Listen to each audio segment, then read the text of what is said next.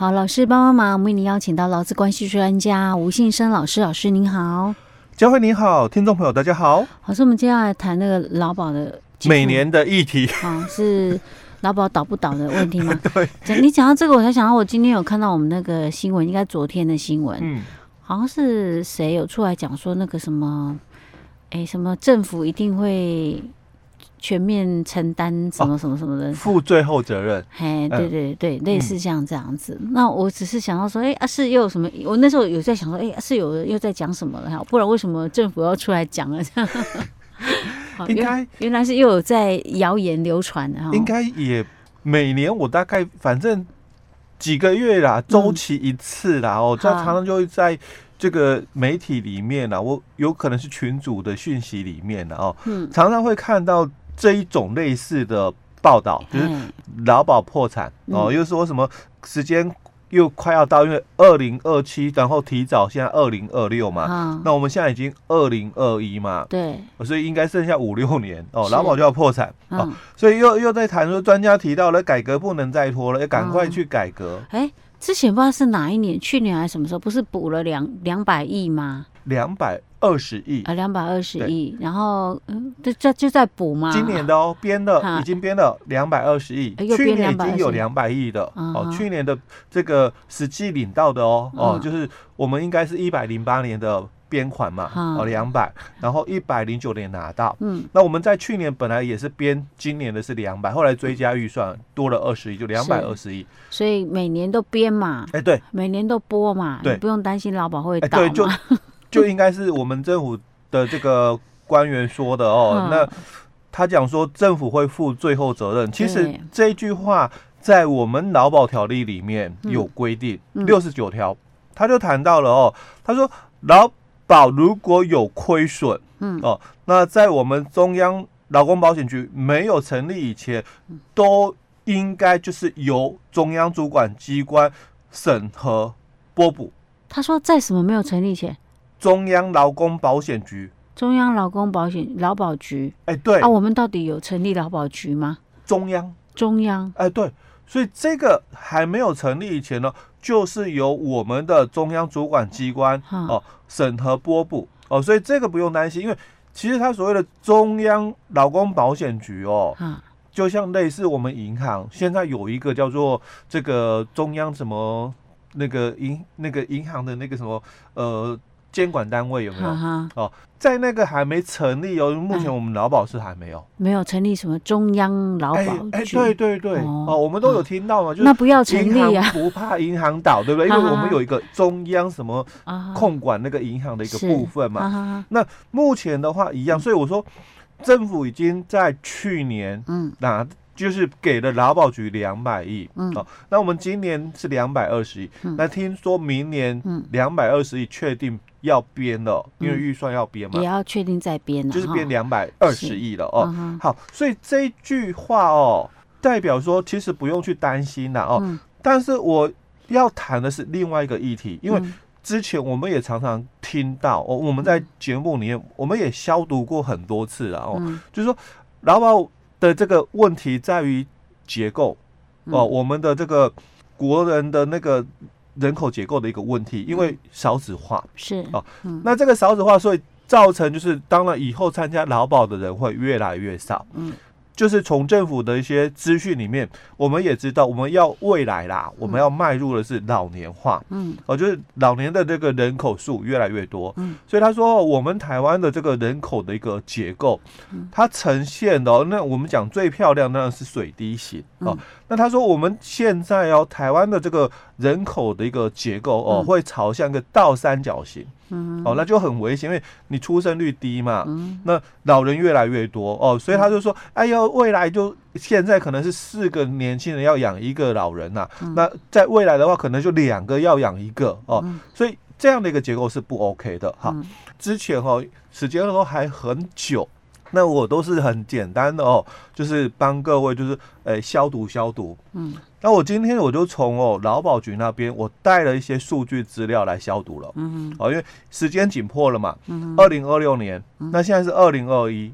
那好，我们第一个哦，我们来消毒的地方就他说哦，这个劳保哦，我要改革，所以他强调了三个方向改革。嗯、我们在节目里面也分享过，第一个嘛，他提到了就是，那我要增加收入，嗯，所以保费要提高啦，嗯，那第二个，我我就是要想办法哦，节流哦，所以这个节流的话，就是让这个支出减少啊。嗯、那我们针对这两个哦议题，我们来探讨一下。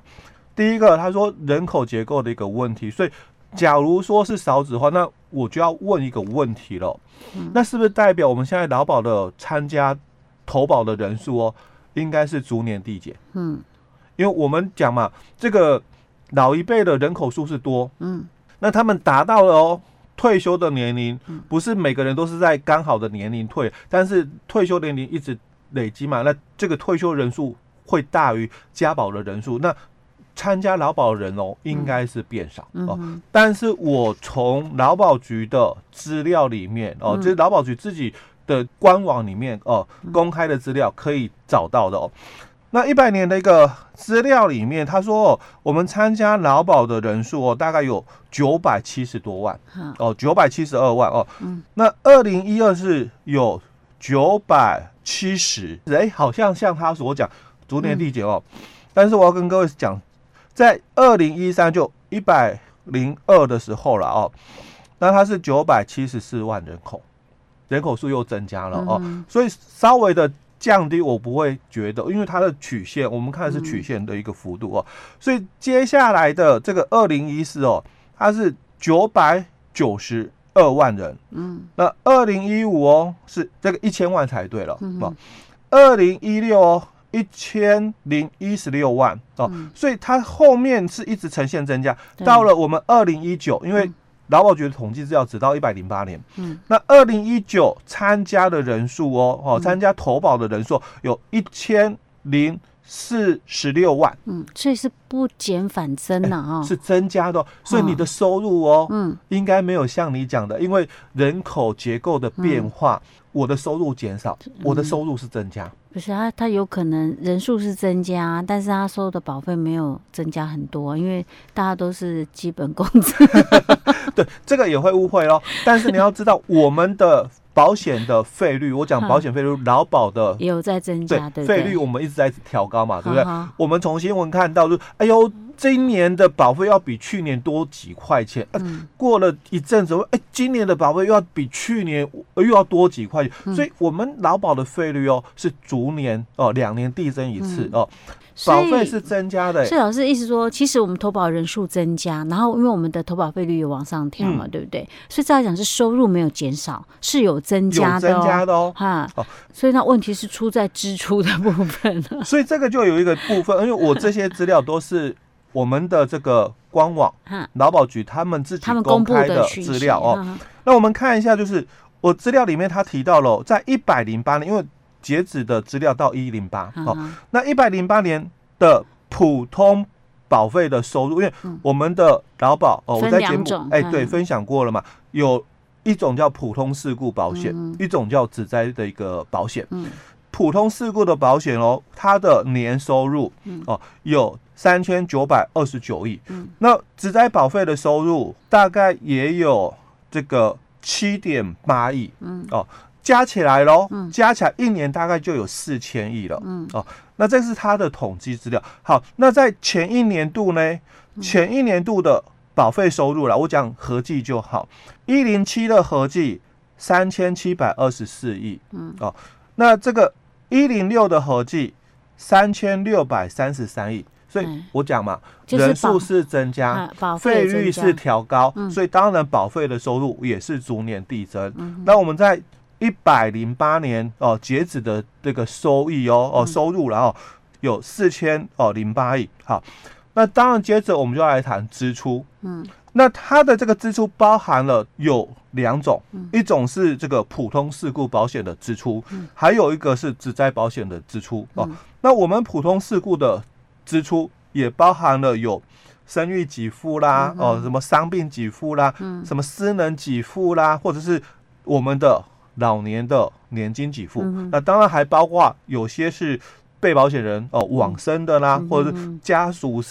往生的啦，反正就是所有的给付所有的给付加起来，所以分成两个区块。嗯、但是统计资料里面哦，它只呈现的是普通事故的保险给付。啊哦，我就要扣除我们刚刚讲他的收入一年有四千零八亿嘛。嗯，但是这四千零八亿是两笔收入加起来，嗯、一笔是普通事故，嗯、那一笔是职灾的收入哦，嗯、所以我必须把职灾的扣掉。嗯、那所以我们的普通保险的。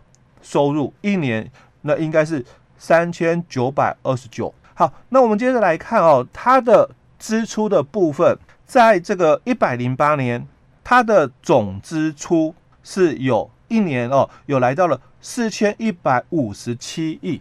哦，所以是有超出的啦。欸、有啦，有比较多啦哦。啊、超出他的收入。哎、欸，超出他的收入哦，嗯、所以会不会那个？破产哦，那因为我我刚刚为什么要特别去谈哦？它呈现出来是普通事故，而且逐年这个支出是增加的。因为一百零一年的时候，它的支出哦大概只有两千五百多亿，那一百零二年哦两千七百多亿，那一百零三年哦就。这个两千四百多亿，那一百零四年又回到了，又回复到了两千哦，这个七百多亿哦，那一到了这个一百零五年哦，就三千多亿了哦。哦，所以一百零五到一百零八，从对吧？应该说从一百一零一一直到一百零八，从两千多增加到四千多，对，逐年递增哦。哦，那这个可以接受，因为我们的。劳保的年金给付。开始。九八年开办。哦，我在之前的节目我也分享过嘛。